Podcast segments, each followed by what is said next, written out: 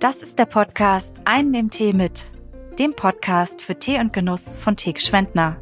Schön, dass du da bist. Ja, lieber Daniel, wir treffen uns jetzt hier heute wieder zu einem im Tee mit und ähm, haben einen ganz tollen Gast dabei, den werden wir gleich vorstellen. Vorab aber einen im Tee mit. Was hast du heute in deiner Teetasse? Oh, ich habe mich vorbereitet, das ich normalerweise nicht tue. Ich habe Kräutertee.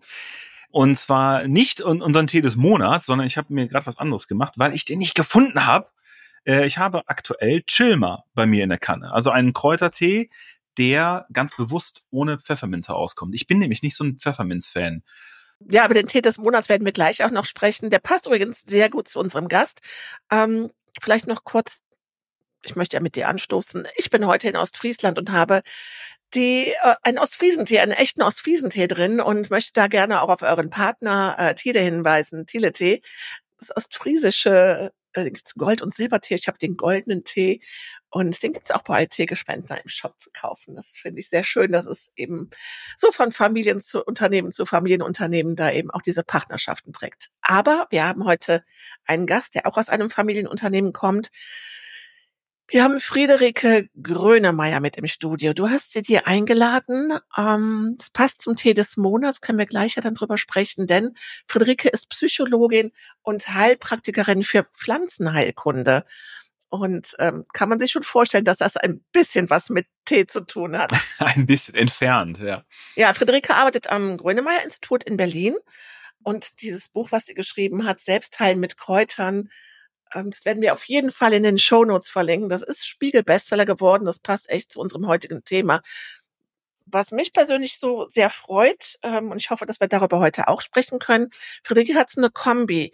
Also sie arbeitet äh, interdisziplinär und zwar äh, hat sie Psychotherapie und Psychologie studiert und diesen interdisziplinären und auch ähm, ja so ein Therapieansatz, der wirklich auch auf das Psychosomatische eingeht, den finde ich gerade im Hinblick auf ähm, Pflanzenheilkunde äh, sehr spannend. Das ist ja auch so ihr Thema, was sie was sie antreibt und umtreibt, dass sie sagt, ähm, sie müssen daran mehr forschen. Das sind wissenschaftlich erwiesene Wirkstoffe. Dieses Thema, auch das Therapie begleitend, vorher, nachher einzusetzen, das ist mit Sicherheit etwas, was wir nicht nur in dem Buch finden, sondern eben auch heute besprechen werden. So, für alle, die sich jetzt fragen, Friederike Grönemeyer, ja, auch das gilt es zu wissen. Ihr Onkel Herbert Grönemeyer ist der Bruder von ihrem berühmten Vater Dietrich Grönemeyer. Herzlich willkommen, liebe Friederike. Ganz herzlichen Dank für die Einladung und für diese schöne Einführung. Ich freue mich ganz doll, dass ich dabei sein kann und ja, freue mich auf den heutigen Podcast, den wir gemeinsam machen. Daniel, du ähm, hast ja einen Grund gehabt, warum du Friederike gebeten hast, in den Podcast zu kommen. Erzähl doch vielleicht mal, was, was euch verbindet, wie ihr zusammengekommen seid. Jetzt zuallererst muss ich wissen, was Friederike heute in der Tasse hat. Ja. Ah ja, genau. Ich habe natürlich einen Tee in der Tasse. Bin natürlich überzeugter Teetrinker. Ähm, und zwar den Ingwer Grapefruit von Teegeschwendner. Ah, okay. Ich liebe ja, ja Ingwer. Und ähm, genau, gerade weil ich äh, auch in der letzten Woche etwas gekränkelt habe, da hilft um Ingwer immer super gut, auch so ein bisschen gerade diese Wärme wieder im Körper herzustellen. Also wärmt von innen und stärkt das Immunsystem und genau. Jetzt muss ich aber direkt mal zwischengrätschen, weil das ja. Ingwer finde ich so ein spannendes Thema. Ja. Ähm, bei mir hat sich Ingwer erst irgendwie in diesen in diese in diese Geschmackswelt rein reinfinden müssen. Also früher mochte ich keine Ingwer. Ich, du konntest mich jagen damit. Ich fand das ganz schrecklich. Ich mhm. habe mich dann aber im Laufe der Jahre irgendwie daran gewöhnt und mittlerweile mag ich sogar ganz gerne. War das bei dir auch so? Äh, komischerweise bei mir tatsächlich nicht, aber vielleicht auch, weil ich ähm, ja diese asiatische Küche schon immer sehr gemocht habe. Da verwenden die ja auch sehr viel Ingwer. Mhm. Komischerweise nicht, aber man muss halt auch, auch diesen Scharfstoff mögen. Ne? Und ähm, mhm. ich finde auch, ich finde auch, es gibt einen, tatsächlich auch wirklich einen Unterschied, ähm, den ich relativ schnell schmecke, ob ein wirklich ein pflanzliches Ingwer oder sag mal so ein organisches Stück Ingwer ist, das verwendet wird in, im Essen oder im Getränk mhm. oder eben nur dieses Pulver. Äh, mhm. das finde ich, das ist, macht einen großen Unterschied. Aber ich war schon immer Ingwer-Fan tatsächlich. Ja. Immer Ingwer-Fan. Also lieber frisch Ingwer. oder lieber getrocknet? Nee, lieber frisch. Lieber frisch, ja. Also dann also frisch meine ich damit die ganze Pflanze, ne? Also hier wie bei mhm. bei dem Tee ist das super, da ist ja die ganze Pflanze äh, ein Stückchen verwendet, soweit ich das jetzt äh, richtig hier mhm. erkenne. Und das ist natürlich ein absolutes Qualitätsmerkmal und gleichzeitig eben für mich der bessere Geschmacksträger, weil dieses dieses Pulver manchmal so ein bisschen leider dann so was Muffiges bekommt. Ja, das stimmt. Das, das, ne? Also dieses Muffige beim Ingwer, das haben wir ganz häufig, weil wir probieren ja sehr viel. Ne? Also in der, in der Einkaufsabteilung haben wir ja mhm ganz, ganz viele Muster hier auf dem Tisch. Und Ingwer ist so etwas, da denkt man eigentlich so als Verbraucher gar nicht so drüber nach. Ja, ist halt Ingwer, ne? Kommt irgendwo aus Asien. Aber es gibt ganz, ganz viel Ingwer, der heutzutage aus Afrika kommt. Und der hat für mich häufig diesen Muff. Also es gibt Kenia mhm. zum mhm. Beispiel oder auch Äthiopien, da kommt super viel Ingwer her. Aber ähm, häufig mangelt es an adäquaten Trocknungsmöglichkeiten und dann mufft er so vor sich hin. Also das ist für mich meistens so ein Anzeichen von, der kommt wahrscheinlich aus Afrika. Mhm. Und unser Ingwer, willst du die Geschichte wissen? Also das ist gerade so spannend, weil ich also ich weiß, ich weiß, also wo genau dieser Ingwer herkommt. Das ist so eine lustige Geschichte, ja. ähm, die auch so gut zu dir passt. Ich war vor vielen Jahren ähm, in Myanmar unterwegs. Wir haben da so ein Projekt mit Grüntee.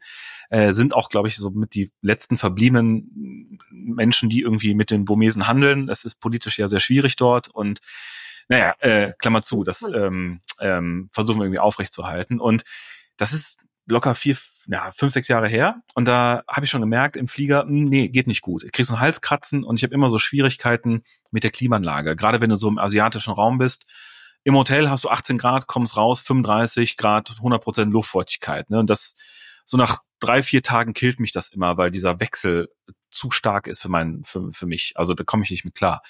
Und da habe ich gemerkt, das Kratzen geht nicht weg äh, dann findest du in Myanmar auch einfach keine Apotheke, sondern es gibt halt, wenn überhaupt, irgendwie einen Markt. Und dann habe ich gefragt, können wir anhalten?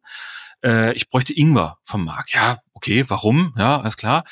Und dann waren wir in der Teefabrik und dann habe ich gesagt, ich bräuchte heißes Wasser. Ja, wofür? Ja, ich wollte mir Ingwertee machen. Ich so, hä, wie Ingwertee? Ja, ja, also ich habe so einen Halskratzen und Ingwertee trinke ich halt meistens so, wenn so die ersten Anzeichen kommen. Ähm, und dann haben die mich angeguckt und Myanmar verwendet ein, eine riesige Menge Ingwer also die bauen das auch an, das wächst auch wild, mhm. aber kein Mensch verwendet das als Tee. Also Ingwer wird in Myanmar ausschließlich als frisches Lebensmittel in der Küche verwendet. Und dann haben wir ungelogen, wir haben 35 Teebauern gehabt, die um meine Kanne mit Ingwertee saßen und vom Glauben abgefallen sind. Also das haben sie noch nie in ihrem Leben gesehen, dass jemand daraus Tee macht. Und seitdem haben wir so ein Projekt, das also zwischen den Teebüschen der Ingwer wächst und ähm, wir den Ingwer eben auch aus unserem Myanmar-Projekt holen. Das ist der, der bei dir jetzt in der Tasse ist. Super lecker. wirklich. Also ich habe ihn schon hier gerade getrunken währenddessen und es schmeckt wirklich gut, schmeckt nicht muffig. Mhm. Ich hatte ihn auch schon vorher mal getrunken, also ganz frisch und angenehm, auch noch mit der Grapefruit-Note. Ja, das freut mich. Lecker das mit dem Ingwertee, das passt ja richtig gut zu dem Motto unserer heutigen Folge. Die heißt nämlich mit Tee, Kräutern und guten Vorsätzen ins neue Jahr. Und ja, ich kenne das auch aus dem Freundeskreis, dass einige gesagt haben, jeden Morgen so einen Ingwertee zu trinken, das ist schon mal einer der guten Vorsätze. Daniel, du hast jetzt ja gerade schon äh, festgestellt, dass keiner von uns dreien den Monatstee äh, vom Januar im Glas hat und in der Tasse. Aber stell uns den doch vielleicht auch noch mal vor. Oh, Tee des Monats. Ähm, Naturstoffwechsel. Ähm, da kommen wir auch wieder hin. Ist auch wieder Ingwer drin. Und Grüntee, ne, für die Friederike. Mhm. Äh, ah. Und Zitronenstücke haben wir auch mit drin. Also gar nicht so weit entfernt von dem Ingwer Grapefruit, den du gerade hast. Ne? Den ähm, ist ein Tee aus unserem Naturverliebt-Sortiment. Und das haben wir vor einiger Zeit mal ins Leben gerufen, um so diese, diese Brücke zu schlagen, weil Tee ist ja häufig Genussmittel, aber kann ja auch anders sein. Und da stecken wir immer so ein bisschen in der Zwickmühle. Da kommen wir vielleicht gleich mal drauf zu sprechen. Bis wohin darf ich gehen? Also was, was darf ich empfehlen? Also wo ist die Grenze zwischen Lebensmittel und Arzneimittel? Und dieses Naturverliebt-Sortiment, das ist so, so ein bisschen äh, dieser Brückenschlag und Naturstoffwechsel, weil ich meine, wir haben jetzt Anfang des Jahres, die guten Vorsätze sind da und ähm, ich weiß nicht, ich glaube, unser Fitnessstudio bietet quasi den Neujahrsvorsatz-Abo äh, an. Also darfst dich eine Woche anmelden, zweimal hinkommen und dann läuft das wieder aus.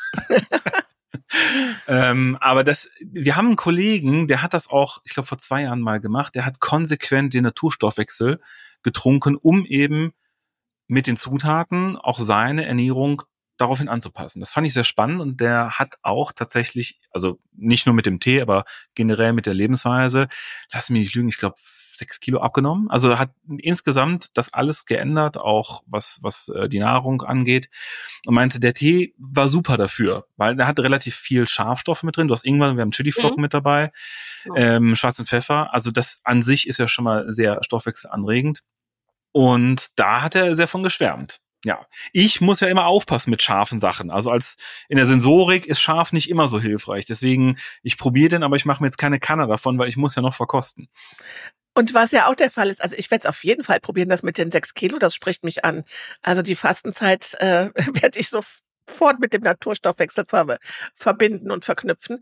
Aber es ist ja auch gut, dass wir es in der heutigen Folge, dass es keiner von uns trinkt, weil ich könnte mir vorstellen, es ist scharf, es ist anregend. Wir wollen ja jetzt auch mal eine Stunde zusammensitzen und äh, die Folge nicht unterbrechen müssen. Wobei ich aber glaube, dass der Ingwer, gerade im Speziellen, vielleicht kannst du da äh, was Näheres zu sagen, gerade wenn ich viel spreche, dann merke ich, dass mir der Ingwer gut tut, obwohl er im ersten Moment scharf ist, aber das ätherische Öl, das Gingerol, bei jetzt wie zum Beispiel so einem Podcast, ähm, hilft das schon bei langen Sprachsessions. Hast du da irgendwas? Also wenn du, du dozierst ja auch, also du redest ja auch viel vor Leuten, Friederike. Gibt es da irgendwas, wo du sagst, das trinke ich immer? Also ähm, ja, also Ingwertee zu deiner Frage äh, ist natürlich schön, weil es die Schleimhäute natürlich auch so ein bisschen pflegt und natürlich auch, ne, wenn man jetzt gerade, wenn man vielleicht da ein bisschen ähm, Probleme hat, mit, mit den Schleimhäuten, dass man schneller trockenen Mund kriegt oder dass man sowieso verschleimt ist, weil man vielleicht ein bisschen Schnupfen hat oder einen Infekt hat, dann reinigt Ingwer natürlich immer schön auch, natürlich auch durch die Schafstoffe, aber so auch ist das eine schöne Pflanze, die die Schleimhäute heute pflegt tatsächlich. Aber ähm, ich denke, Ingwer ist sowieso sehr spannend in, in, in dem Zuge auch, gerade weil es natürlich den Stoffwechsel anregt und natürlich auch ein Wachmacher ist. Ne? Also ist das mhm. auch, finde ich, ganz gut, wenn man vielleicht, ähm, ja, so wie hier jetzt vielleicht länger am Stück auch reden muss, weil man natürlich auch etwas konzentrierter sein muss. Also hier auch ein bisschen, ja, sozusagen wach gemacht wird. Und das ist einfach ein Tonikum tatsächlich. Also mhm. Also Ingwer ist ein Tonikum.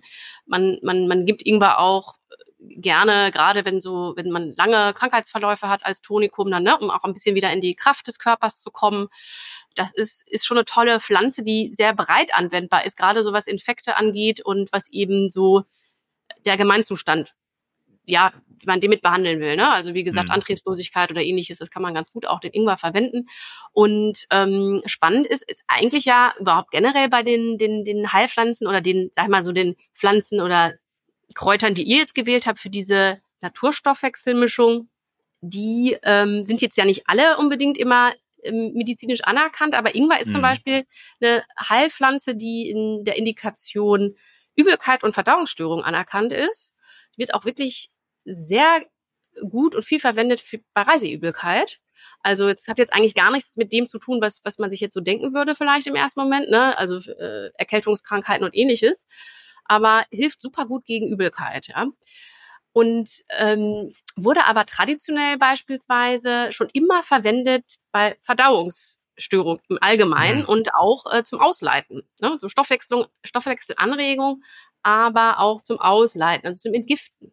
Ja, auch gerade so die Asiaten, die, ähm, die, die haben das schon da auch viel genutzt oder nutzen das viel dahingehend, dass man sagt, es hat eine gewisse entgiftende Eigenschaft, traditionell. Ist nicht wissenschaftlich belegt und anerkannt, aber interessant und immer schon in dem Bereich angewendet. Also da muss schon was dran sein. Ne? Und ähm, ist natürlich gleichzeitig auch ein, ja, oder dem sagt man gleichzeitig nach, dass das Ingwer auch die Fettverbrennung eben anregen kann. Gleichzeitig oh, das ist gut. Da ne? höre ich jetzt, da höre ich jetzt mehr zu, ja, ja. Ja, ja, genau. Also das ist auch, das finde ich auch hochspannend und äh, gleichzeitig den, gleichzeitig auch den Heißhunger so ein bisschen ähm, drosselt, ja, oder drosseln kann, so, ja, das wird so vermutet, aber eben ganz stark diese ausleitende Anwendung, die hat, glaube ich, die Hildegard von Bingen schon auch mit äh, aufgenommen damals und ja, wurde schon immer in dem Bereich angewendet und deshalb finde ich das besonders spannend und auch wichtig eigentlich, dass in einem Tee, der so den Stoffwechsel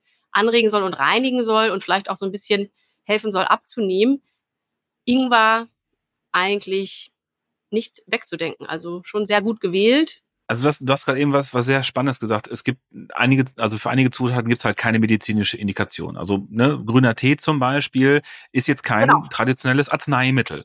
Also kulturhistorisch ist das ja anders gewesen. Also wenn wir mal zurückgehen, ne, also der Mensch verwendet äh, Camellia sinensis seit circa 5000 Jahren und ursprünglich war es auch ein Arzneimittel. Also es wurde auch ganz zu Anfang pulverisiert dargereicht und dann eben mhm. mit kochendem Wasser äh, zubereitet und hat dann irgendwann so seinen Weg als Genussmittel gefunden. Und ich glaube, gerade im Bereich Kräuter haben wir sehr, sehr viel, was was diesen Weg auch gegangen ist. Also wir sind ja immer in Verkehrbringer von Lebensmitteln. Also unsere Kräutertee sind keine Arzneikräuter, auch wenn da manchmal dieser Übergang so ein bisschen fließend ist. Also im wahrsten Sinne des Wortes ja. fließend.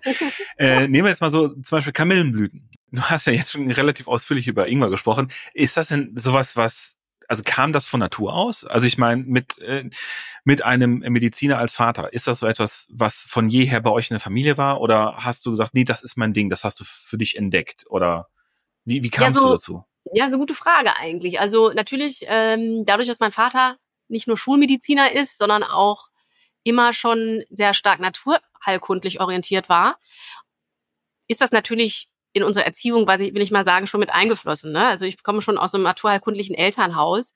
Zudem mhm. war meine Großmutter Krankenschwester und hat äh, damals auch schon ja mich selbst auch mit so naturheilkundlichen Anwendungen sozusagen auch mal geheilt, will ich jetzt nicht sagen, aber behandelt. Ähm, so mit Wickel, ne? Ähm, Brustwickel, mhm. Wadenwickel natürlich auch klassischerweise, aber eben auch viel mit Pflanzen und Tees ähm, verdoktert oder versorgt und ähm, mein Vater natürlich irgendwo auch. Der hat uns letztendlich immer irgendwelche Pflanzenstoffe gegeben, wenn wir krank waren und nie letztendlich, wenn es nicht nötig war, uns da groß mit anderen Medikamenten ähm, versorgt. Hattet ihr so eine Art Kräutergarten? Also hab, habt ihr das selber angebaut oder ist man da einfach irgendwie in die Apotheke gegangen? Also witzigerweise, meine Mutter ist ja Landschaftsarchitektin und dadurch hatten wir viel immer im Garten auch natürlich. Aber es gab jetzt so klassisch jetzt natürlich dann so, wenn so Hustensäfte ne, dann mm. gegeben werden mussten, gab es natürlich dann auch das ein oder andere Präparat, was man dann immer genommen hat. Und wir haben auch ganz viel immer äh, Sonnenhut, Echinacea zum Beispiel. Das war bei uns so ein, so ein Präparat, was zu Hause immer rumlag, was man immer genommen hat. Ne? Also wenn es mal ähm, bisschen in die Winterzeit ging und wenn man vielleicht immunschwächer war. So, das waren, sind so Sachen, die kenne ich, seitdem ich ganz klein bin. Und es ist schon so, dass es einen natürlich dann auch prägt und dass es einen mh, ja auch nochmal dann letztendlich formt, will ich schon sagen, oder Einfluss nimmt auf, auf, auf, ne, auf meine Entwicklung. Aber auf der anderen Seite war das auch ein Wunsch von mir, äh, mich da in, in dem Bereich speziell Phytotherapie, also Pflanzenheilkunde, da auszubilden, weil ich einfach auch gemerkt habe, was für ein Schatz dort eigentlich liegt und wie viel man durch Pflanzen eigentlich oder mit Pflanzen auch therapier, äh, therapieren kann ohne eben Tabletten zu nehmen und was auch für ein Wissensschatz in der deutschen oder europäischen Pflanzenheilkunde steckt. Und ich habe dann auch während meiner Ausbildung auch festgestellt, dass es relativ schwierig wurde, da Nachschlagwerke zu finden. Also klar wird das, wird das irgendwo festgehalten, zum Beispiel im Madaus ist ein einschlägiges Lexikon, was es gibt ähm, und ähnliche. Ne? Da, da gibt es schon eine Menge, aber so neue, neuere ähm, Bücher oder Mitschriften gab es dann doch auch nicht so viele. Und da habe ich dann gemerkt, hm, das geht ja immer weiter verloren, ja. Und man sah auch immer, man sah auch mehr, immer mehr schwinden, die Indikation für die Heilpflanzen oder eben immer weniger Menschen, die sich dafür einsetzen. Da hat natürlich auch eine starke Lobby in eine andere Richtung ähm, in Deutschland, ja. Und das war, da habe ich irgendwann gemerkt, so okay, hier ist äh, hier ist ganz viel, was vielleicht verloren geht, so und ähm, natürlich auch dann dadurch, dass ich sowas da mitgegeben bekommen habe, und das so verinnerlicht habe, so durch meine Erziehung oder durch mein, einfach mein Elternhaus, Großelternhaus, war mir das dann besonders wichtig. Ne? Und dazu kam es eigentlich, dass wir dann auch irgendwann gesagt haben, wir schreiben Buch, Buch dazu. Mein Vater hat ja schon früh auch naturheilkundliche Mittel oder, oder auch eben speziell Heilpflanzen angewendet in bestimmten Therapieansätzen. Und da war uns das beiden wichtig. Und dann haben wir irgendwann gesagt, das halten wir in einem Buch fest. Und, ähm, Wer kam denn auf die Idee? War, war das dein Vater oder warst du das? Wer wollte das? Das ist eine gute Frage. Das ist eine gute Frage. Also ich glaube, ich glaube, wir haben das, also es war schon von mir ausgehend natürlich und wir haben uns immer natürlich auch dafür so ausgetauscht. Ich habe ja auch drei Jahre so eine Lehrpraxis mit ähm, geführt und mit, beziehungsweise war tätig dann in der Lehr Lehrpraxis und man hat sich natürlich über verschiedene Fälle unterhalten und sich ausgetauscht, was man wo anwendet, wie anwendet welche Pflanze und in welcher Form. Ne? Nicht jede Pflanze wendet man unbedingt jetzt immer im Tee an. Viele kann man halt im Tee sehr gut verabreichen. Wir haben dann auch viel gelernt, individuelle Teemischungen zum Beispiel für Patienten herzustellen. Das hat mir immer großen Spaß gemacht.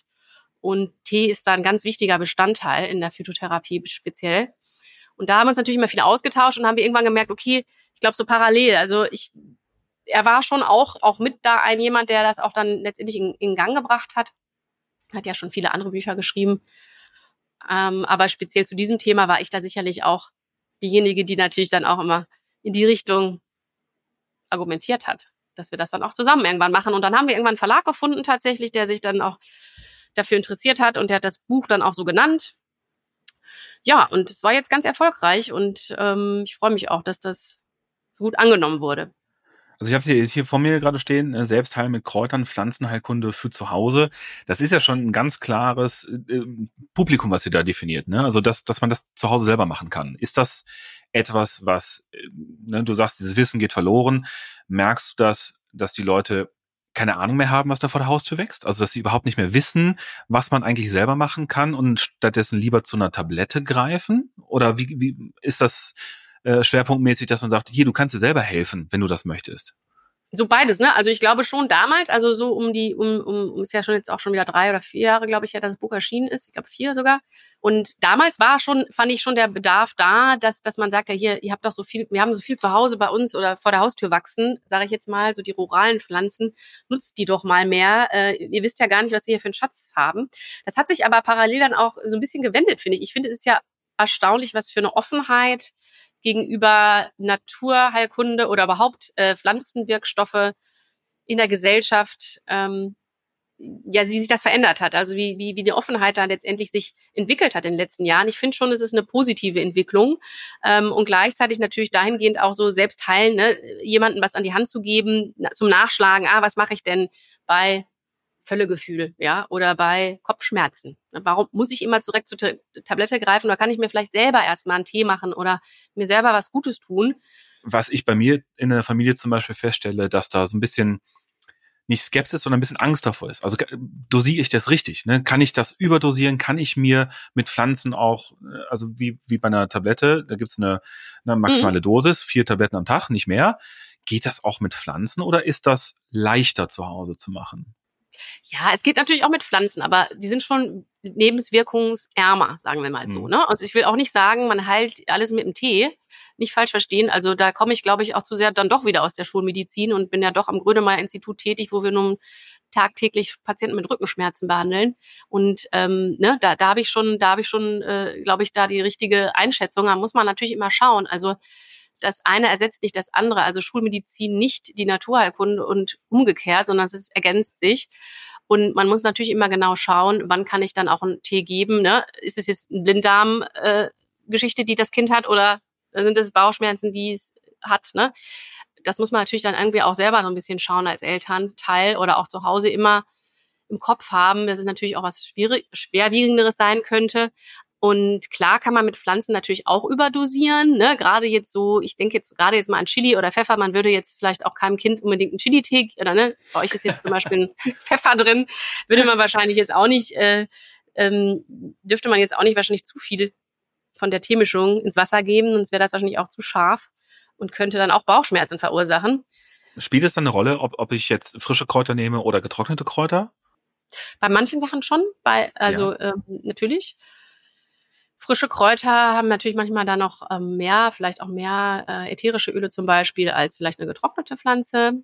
Aber viele Pflanzen haben wir natürlich nicht immer frisch da. Und wenn man das jetzt in einer vernünftigen Qualität kauft, dann ist, kann man auch davon ausgehen, dass das noch genug ätherische Öle enthält, Beispiel, als Beispiel jetzt, ne, oder die, die anderen Wirkstoffe, die enthalten sind, dass es dann auch noch da enthalten ist. Aber viele Pflanzen, also zum Beispiel eine Wurzel, also Ingwer geht jetzt, aber zum Beispiel Kurkuma, ja doch, die könnte man sich auch noch frisch aufbrühen, ist jetzt gar nicht so wasserlöslich vielleicht in dem Moment. Also da gibt's schon je nach ähm, Pflanzenteil und Unterschied, ob besser trocknet oder nicht. Aber im generellen, generellen geht erstmal die Pflanze als solches, ist immer was bei uns sagen, ganz häufig so, so die Frage ist, also ne, bei, bei, äh, bei Tee als Lebensmittel haben wir ganz, äh, ganz viel ja. äh, aus Bioanbau. Ne? Das, also mhm. also den, den Begriff Bio haben wir im Arzneimittel ja nicht. Also es gibt ja keine, keine kein Bioaspirin oder ähnliches.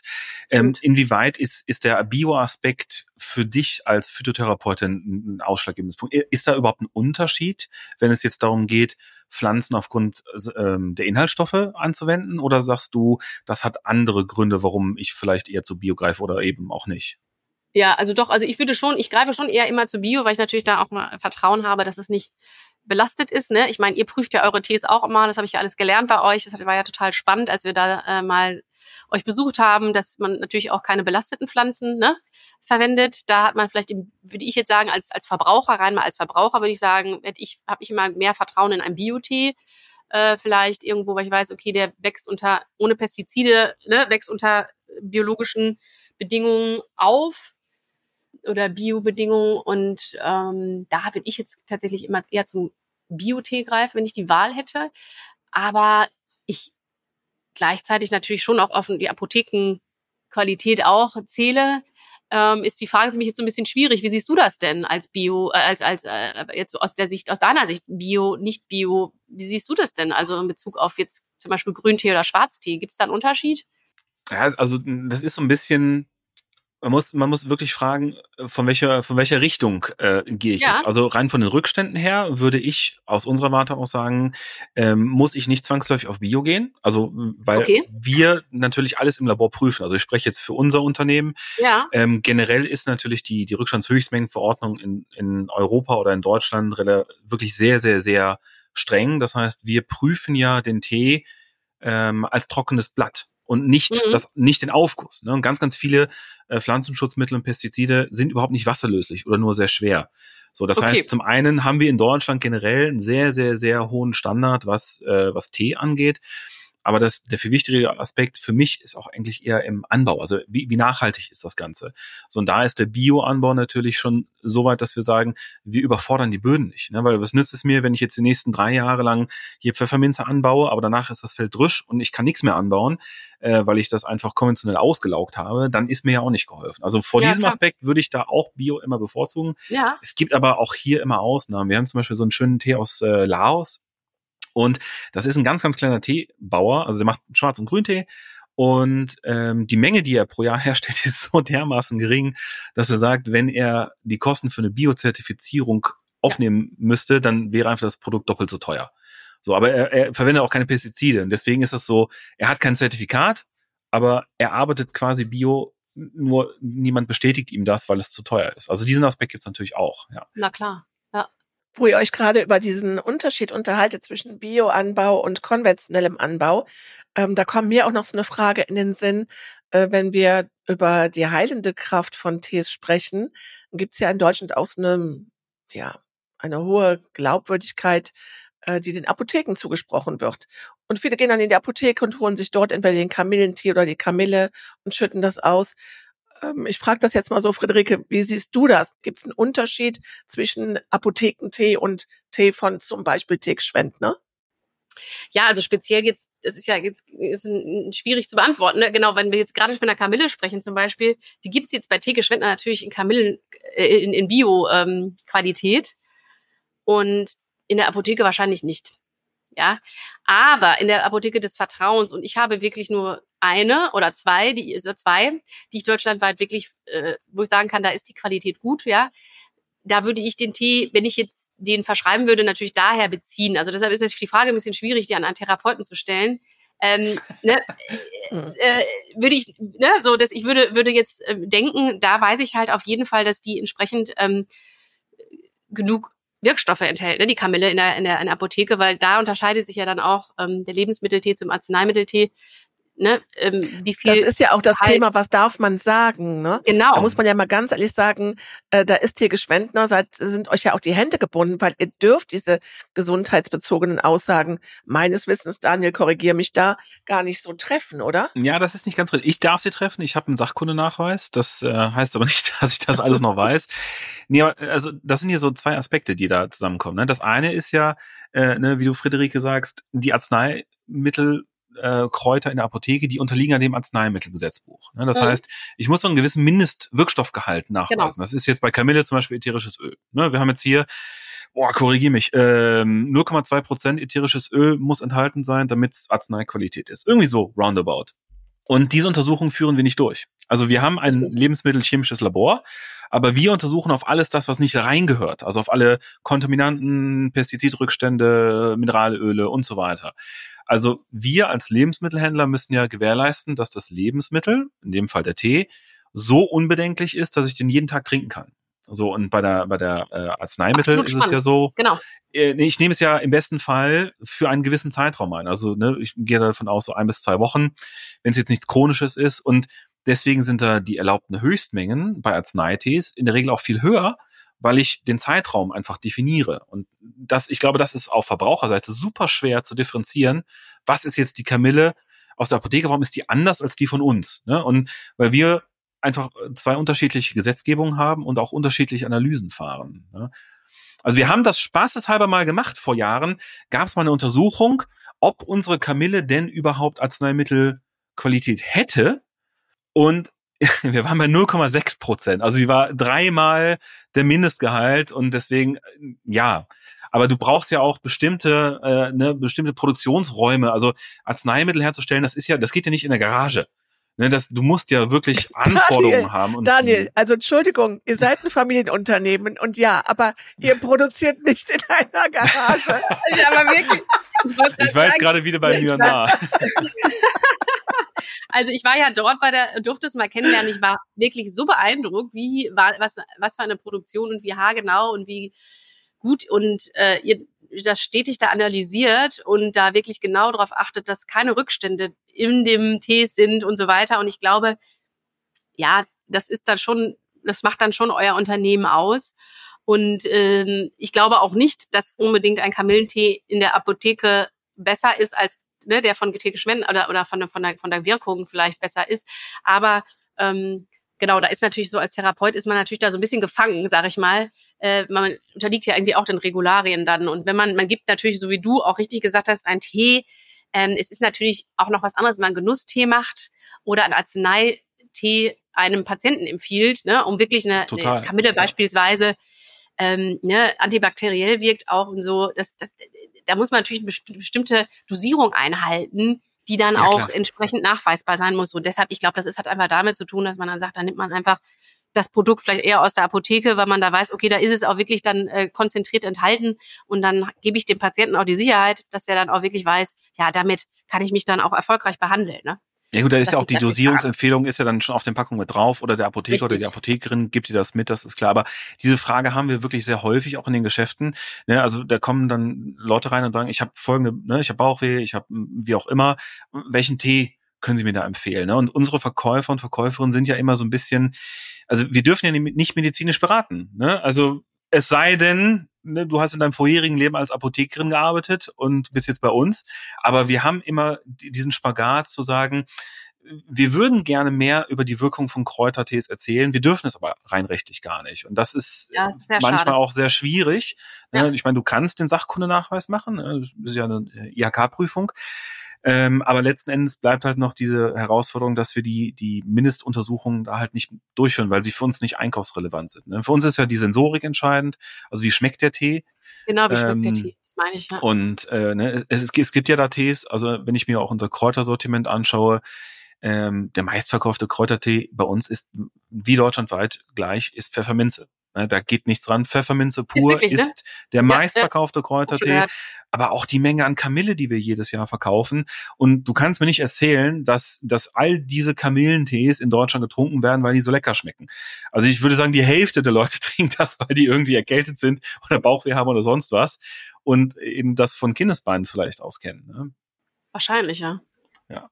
Aber wie, wie, ist, wie ist das denn bei, also Tee als, als Therapieansatz, ja, eine Sache, aber trinkst du auch Tee aus Genussgründen? Also gibt es auch Tees, wo du sagst, ich mache ja. mir jetzt Tee, weil mir der einfach schmeckt? Ja, also ich muss ja sagen, ich bin wirklich ein Teetrinker, auf jeden Fall. Also ich starte den Tag tatsächlich mit einem Tee morgens und äh, ich trinke eigentlich meistens abends wirklich auch noch einen und dazwischen nachmittags mindestens auch noch einen.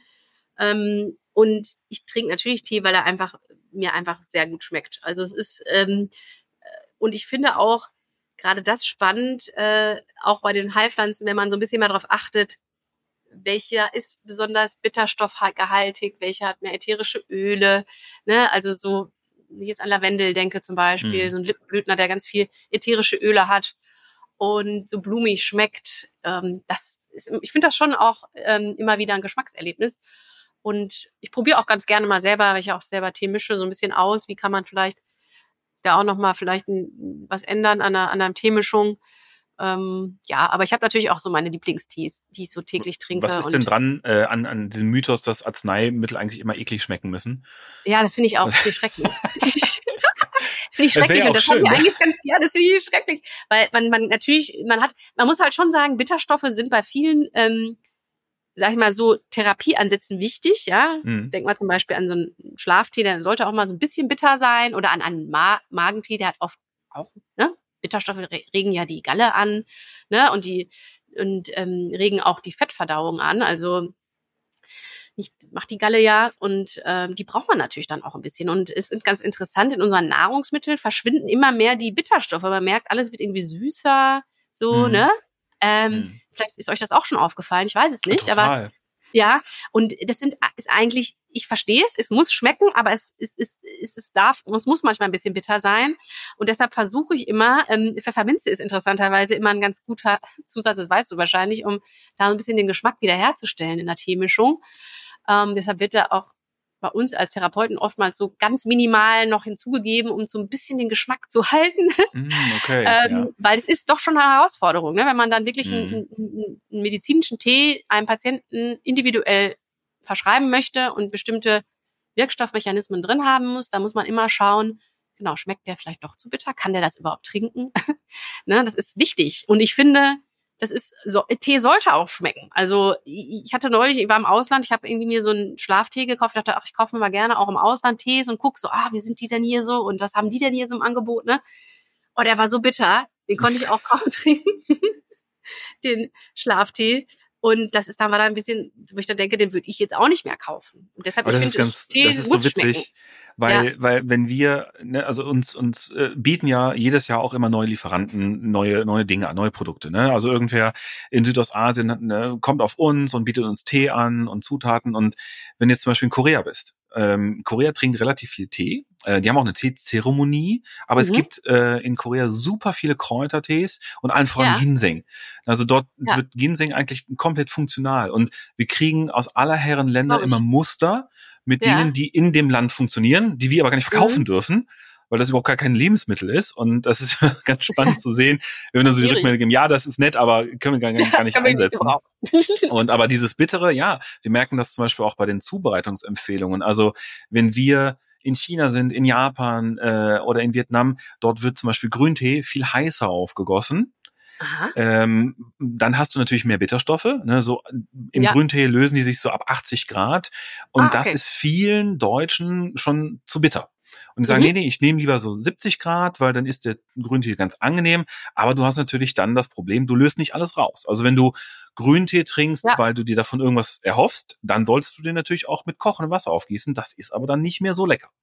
Ah, das ist aber spannend. Das wusste ich jetzt zum Beispiel nicht bei Grüntee. Das ist ja richtig spannend. Also es ist schon wichtig, dass man dann, wenn man ihn jetzt quasi, quasi anwenden will, jetzt zum Beispiel in dieser Naturstoffwechsel äh, Mhm.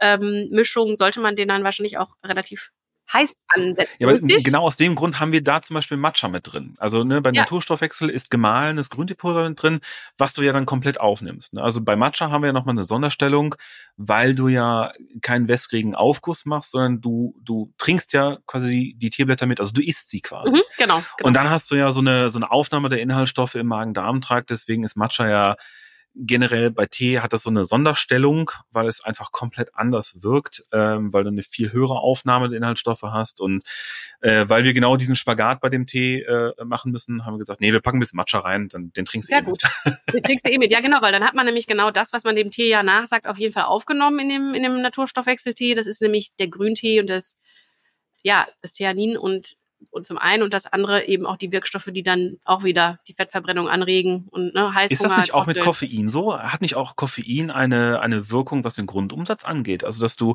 wenn du koffeinhaltige Sachen trinkst, dass du einfach etwas mehr Energie verbrennst? Also jetzt nicht, also du kannst jetzt nicht eine Pizza essen, weil du eine Tasse Grüntee trinkst, ne? Das nicht, aber also Ja, grundsätzlich äh, Koffein erhöht ein bisschen, ne? Äh, erhöht ein bisschen auf jeden Fall die Fettverbrennung und ich meine letztendlich im Grüntee ist ja auch äh, auch ein bisschen Koffein drin.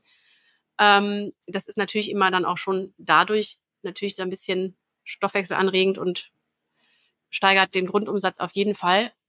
Aber gleichzeitig, ähm, ja, soll es ja auch, der Grüntee soll ja auch den Heißhunger bremsen, ne? Ja. Und wenn du natürlich dann Wirkstoffe durch den Matcha dann wirklich aufnimmst, dann ist das ja auch garantiert dann tatsächlich. Das ist, war mir nicht so klar beim Matcha, das, äh, oder total logisch, aber irgendwo, wenn du es jetzt erklärst, absolut aber war mir nicht bewusst tatsächlich dann. Mhm. Daniel, das heißt dann aber auch, ich bin ja auch so ein bekannter Grünteetrinker und ich versuche mich immer sehr an die Temperaturangabe zu halten. Das heißt aber, wenn ich jetzt mal aus Versehen kochendes Wasser aufschütte, hat das keine negativen Auswirkungen. Nein, die macht das rein Fall. aus geschmacklichen Gründen, dass es eine Geschmacksempfehlung Absolut. ist. Absolut. Ah, das also das ist, mich. Gut. Das, also du kannst, du kannst mit mit zu heißem Wasser nichts kaputt machen, was nicht auch schon bei 40 oder 50 Grad kaputt wäre. Sehr also es gut. gibt ja auch zum Beispiel ne, Vitamin C ist im Grüntee enthalten, aber das ist jetzt dem Vitamin C auch egal, ob du 40, 50 oder kochend nimmst, weil das ist definitiv weg. Ähm, da sollst du lieber einen Apfel essen, aber die ganze Hitze stabilen Inhaltsstoffe, die äh, kommen sogar mit kochendem Wasser besser raus. Also wenn du dir, wenn du Grüntee äh, trinkst, weil du dir was Gutes tun möchtest, dann lieber heißer. Hier, also ne, mein, mein Tee wird hier langsam kalt und ich muss ganz ehrlich sagen, bei Kräutertee, oh, da graust mich das so ein bisschen, wenn ich kalten Kräutertee habe. Ne? Ansonsten Ja. Grüntee trinke ich total gerne Wirklich? auch kalt. Äh, Du, bist du Typ Stöfchen oder nö, kann ruhig kalt werden? Nee, kann ruhig kalt werden. Also ich trinke auch tatsächlich, also kalten Tee. Und witzigerweise, was ein guter Tipp ist, wenn man zum Beispiel sagt, ich will jetzt irgendwie gerne einen bitteren Tee trinken, weil ich den jetzt trinken soll oder irgendwas, man kann den kalt stellen und dann ist er gar nicht mehr so bitter. Das mache ich viel bei Patienten, die eine, ne, eine bittere Teemischung Mhm. bekommen, sage ich, okay, den kriege ich gar nicht runter. Die rufen mich an und sagen, ich kriege ich nicht runter. Oder ähm, ist, da, ist der auch nicht so bitter, dann kann man schön kalt stellen und dann ist die, die Bitterstoffe gar nicht so stark Ah, oder werden guter nicht so Tipp, stark ja. wahrgenommen. Also ich finde es nicht schlimm. Ich mag gern auch ähm, kalten Tee. Ich mag auch eure Eisteemischung. Finde ich auch toll. die ihr habt bei Geschwendner. Also ich mag gern Kräutertee kalt. Wo, womit startest du denn? Also du hast ja gesagt, du trinkst über den Tag verteilt ne, Teesorten. Ja. Hast du, also startest du irgendwie mit mit äh, äh, Schwarztee, Grüntee, Kräuter? Also wie ist so dein Ja. dein Teetag? Also meiner ta- startet tatsächlich meistens mit einem Schwarztee. Hm. Oder jetzt habe ich auch von euch einen gehabt, einen Grüntee ganz lange. Ich wechsle da, versuche da immer so zu, zu, zu ein bisschen zu wechseln. Ich mag auch Mhm. ganz gerne den, diesen, diesen, ich mag nicht diesen grünen Mate-Tee, aber so einen, so einen fermentierten Ma- Mate-Tee, also so einen schwarzen Mate-Tee mag ich auch total Mhm. gerne morgens manchmal. Den kaufe ich immer, wenn ich in Südamerika unterwegs bin, bringe ich mir davon immer was mit. Und so starte ich eigentlich meinen Tag, genau. Und dann. Meinst du den gerösteten Mate? Ich glaube ja. Ich glaube, wir haben uns da auch schon mal drüber unterhalten. Du hast das Ja, aber wir sehr jetzt gut ganz erklärt. neu. Wie war das? Genau. Ah, das ja, ja, den haben wir Jetzt? tatsächlich wieder. Hatten wir viele Jahre nicht, aber jetzt haben wir ihn wieder. Ja. Aber der wird lustigerweise auch kalt getrunken. Also gerade in, in Ja? also im Norden von Südamerika wird der gerne auch als Eistee getrunken. Das ist ein unheimlich erfrischende, weil herb, ne? Mhm. Äh, unheimlich erfrischendes Getränk. Die mischen das dann auch gerne mit äh, Zitrone, Limette oder so. Äh, Ja, und klar, diese Herbe hat ja auch so einen wahnsinnig durstlöschenden Effekt. Also wenn ich was Süßes trinke, dann habe ich ja dann nachher eigentlich noch mehr Durst. Und dieser ja, ne, der kalte Tee ist eigentlich ideal dafür. Oh, das merke ich mir. Ja, also da, den würde ich bestimmt auch morgens trinken. Ja, und dann trinke ich meistens dann nachmittags nochmal Kräutert. Ja, immer dann nur noch Kräutertee. Ich trinke nicht so viel Mhm. äh, im Schwarztee, Grüntee über den Tag verteilt, sondern eigentlich immer nur morgens. Und dann, genau, trinke ich dann auch mal ein bisschen Kaffee manchmal. Und dann meistens dann zum Nachmittag wieder Kräutertee. Ja, dann trinke ich gern auch Chai, jetzt so in der Jahreszeit. Also so Würzmisch, Gewürztee, sage ich jetzt mal. Und genau, und abends dann meistens auch irgendwas Kräuteriges, manchmal auch irgendeinen schlaffördernden Tee. Ein Kollege hat uns mal irgendwann gesagt, Kaffee ist ja eigentlich auch nur gerösteter Früchtetee. Und das finde ich auch eigentlich eine ganz schöne Anekdote. Sehr gut. Das ist äh, super spannend. Also wir, wir könnten, glaube ich, noch, äh, noch drei, vier, fünf Folgen machen, weil es ist halt ein sehr Ja. komplexes Thema. Wenn wir über, über Schwarz- und Grüntee sprechen, dann haben wir im Kern eigentlich eine Pflanze. Ne? Wir haben botanisch Camellia sinensis äh, und dann ist es so ein bisschen wie beim Wein, ne? äh, wo die Birgit jetzt wieder einsteigt. Äh, wir haben verschiedene Rebsorten, wir haben verschiedene Anbaugebiete, aber im Kern ist das alles Vitis vinifera, ne? die Edelweintraube. Und wenn wir jetzt in den Bereich Kräuterfrüchte äh, äh, gehen, dann, dann öffnen wir also eine, eine riesige Schatzkiste von Dingen. Und jede Pflanze hat ja eigene Eigenschaften. Genau. Ähm, und das ist unheimlich spannend. Also ich bin mit deinem Buch noch nicht durch, Selbstheilen mit Kräutern. Ich habe es auf jeden Fall hier. Ähm, ich habe ja auch zwei Kinder zu Hause, wir haben einen Garten und wir haben für dieses Jahr als, äh, als Vorsatz sozusagen uns geplant, wir machen Kräutergarten. Also wir, wir Toll, ja. zu Hause machen wir äh, einen Teil des Beetes äh, wirklich dedicated für den Kräuteranbau. Mein Sohn ist großer Minze-Fan. Mhm. Meine Tochter mag alles, was blüht. Ähm, das heißt, da muss ich mich ein bisschen nach der Botanik richten. Ähm, und ich habe für mich auch immer, weil ich ja sehr gerne koche, nebenher auch immer ganz, ganz viele äh, Küchenkräuter mit dabei. Also das ist dann so, so mein Beitrag. Toll. Was deiner Tochter bestimmt gefallen könnte oder würde, wäre vielleicht Ringelblume. Die habt ihr ja auch in euren Oh, Tee das drin, im stimmt. Naturstoffwechsel. Und die sind so toll, die Ringelblumen, weil die haben ja, die habe ich als Kind nämlich auch geliebt. Wir hatten so eine zu Hause so eine Haushälterin oder eine Kinderfrau, die hat auch immer Ringelblumen angepflanzt und dann die hat ja die Ringelblume, die die Samen, die aus der Blüte dann irgendwann fallen, die sind ja so geringelt diese Hm. Samen. Die krümmen sich so. Deshalb heißt die, glaube ich, auch im Deutschen, also ist ja eigentlich Calendula officinalis, aber heißt eigentlich, glaube ich, uns Deutschen vielleicht Ringelblume, ich weiß es nicht. Verrückt, ja. Aber ich glaube wegen den Ringeln, die, also den Sa Ring, ringelförmigen Samen. Und ähm, die fand ich als Kind immer ganz spannend. Die konnte ich, als Mädchen, konnte ich die immer sammeln. Und die fühlten sich immer so schön an irgendwie und ähm, sahen auch so schön aus. Und die hat sich dann auch mal selbst natürlich dann neu ausgesät irgendwo. Aber ich fand diese Samen immer total spannend und die schöne orangene Blüte natürlich. Das ist witzig, weil eine der häufigsten Reklamationen bei Kräutertee ist, wenn wir eine Mischung haben mit Ringelblumen, dann rutscht Ja. auch ab und zu mal so ein, so ein Samen mit rein. Also, ne, Ja. so wie auch mal ein Stöckchen im Kräutertee ist oder ein Steinchen oder ein Ast. Äh, ist halt ein Naturprodukt. Und bei den, bei den Ringelblumensamen sieht das häufig so aus, als, als, als wäre das irgendwie ein, äh, ein Befall, also äh, eine, eine Lebensmittelmotte. Und dann sagen die, immer, nein, Mhm. mein Tee ist befallen. Und dann schicken die uns Bilder und sagen, nein, das ist der Samen von der Ringelblume. Also das, dann sagen wir, Ja. nein, kannst du beruhigt Also weiter trinken, keine ist- Sorge. Genau, Ja. der ist so gekrümmt. Ist, ja, stimmt, wenn man das nicht kennt, dann kann man das schnell verwechseln, ja. Ja, Friederike, äh, ihr Grönemeyer, ihr seid ja auch ein Familienunternehmen, ne? Ja. Also wirkt sich das irgendwie auf euer Unternehmen Grön aus, dass ihr verwandt seid? Also ist das Arbeiten in der Familie anders? Ja, das ist eine interessante Frage. Ich kenne es jetzt natürlich speziell nur so, aber ich kenne natürlich auch, klar, ich habe natürlich auch Kollegen, die nicht, nicht aus der Familie stammen, aber ähm, ich finde und glaube ja, weil man natürlich von Anfang an so die Wertvorstellung mit dem anderen teilt. Man weiß genau, ne, wofür stehen wir eigentlich und wie wollen wir das Unternehmen führen oder wie wird es überhaupt geführt? Und ähm, man natürlich da das nicht immer hinterfragen muss ständig. Ne? Kann ich das mit mir vereinbaren? Kann ich da hundertprozentig hinterstehen? Und ich glaube, das ist sowas, was, was es sehr einfach macht ähm, und, und was auch viel Vertrauen schafft untereinander, weil man eben weiß, man kennt den anderen ja und man natürlich weiß um seine Schwächen und Stärken sozusagen. Ne? Es gibt ja, ne, also auch, ich bin ein Mensch, ich habe Schwächen, ich habe Stärken. Ähm, und ich glaube, dass das sehr hilfreich ist und auch viel Sicherheit natürlich also einem gibt in, in der Zusammenarbeit.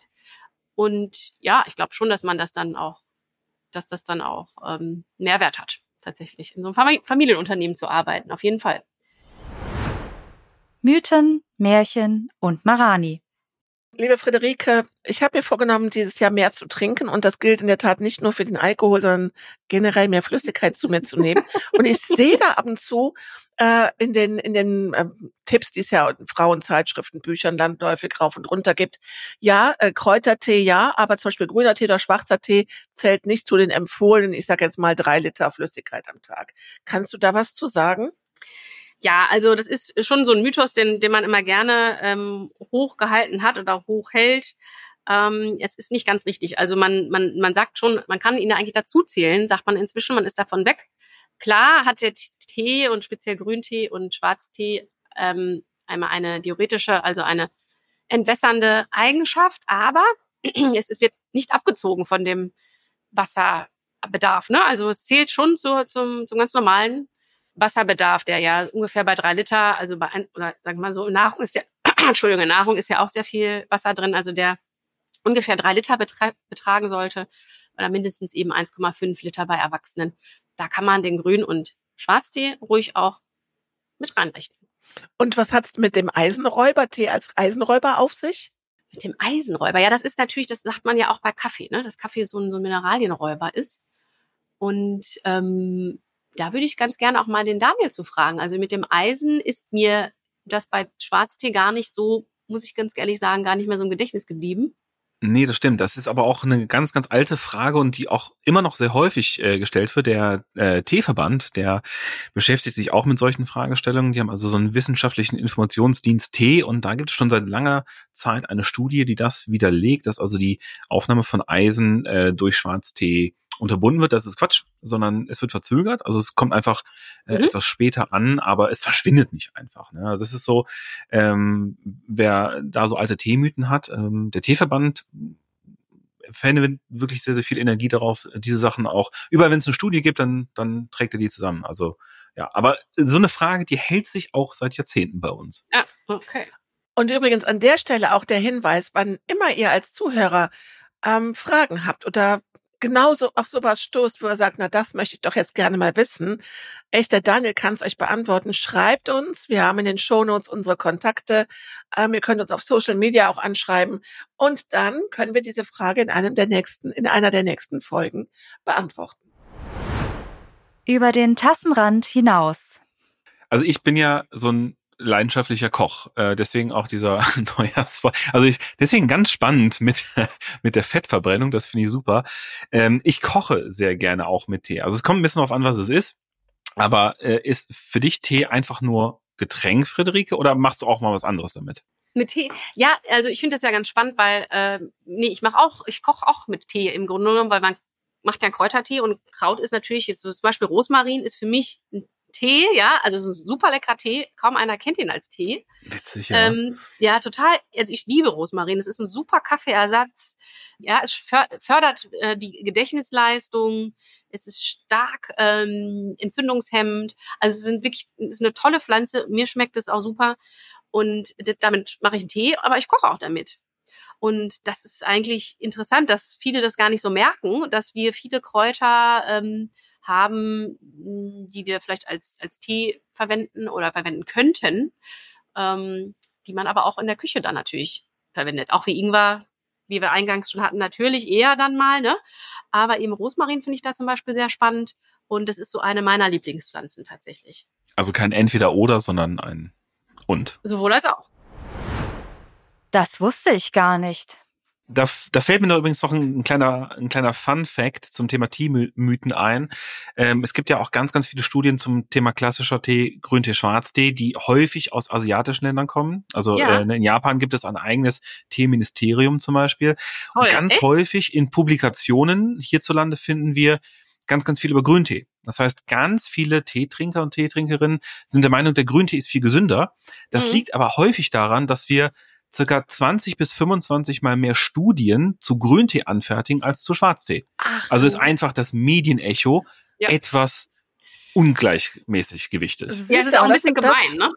Mhm. Das ist total gemein. Schwarztee ist genauso cool. Ja, aber das ist in der Tat, ähm, ich habe Schwarztee nicht mit irgendetwas Gesundheitsförderndem in der in, in Verbindung gebracht. Ja, wenn du da Klunchen und Sahne reinmachst in deinen Tee, dann ist das auch nicht förderlich. Ja, ja aber ich habe schon in der Tat, da habe ich mal so ein kleines bisschen das schlechte Gewissen, also meinen Ostfriesentee. und dann denke ich mir, back to Maradi.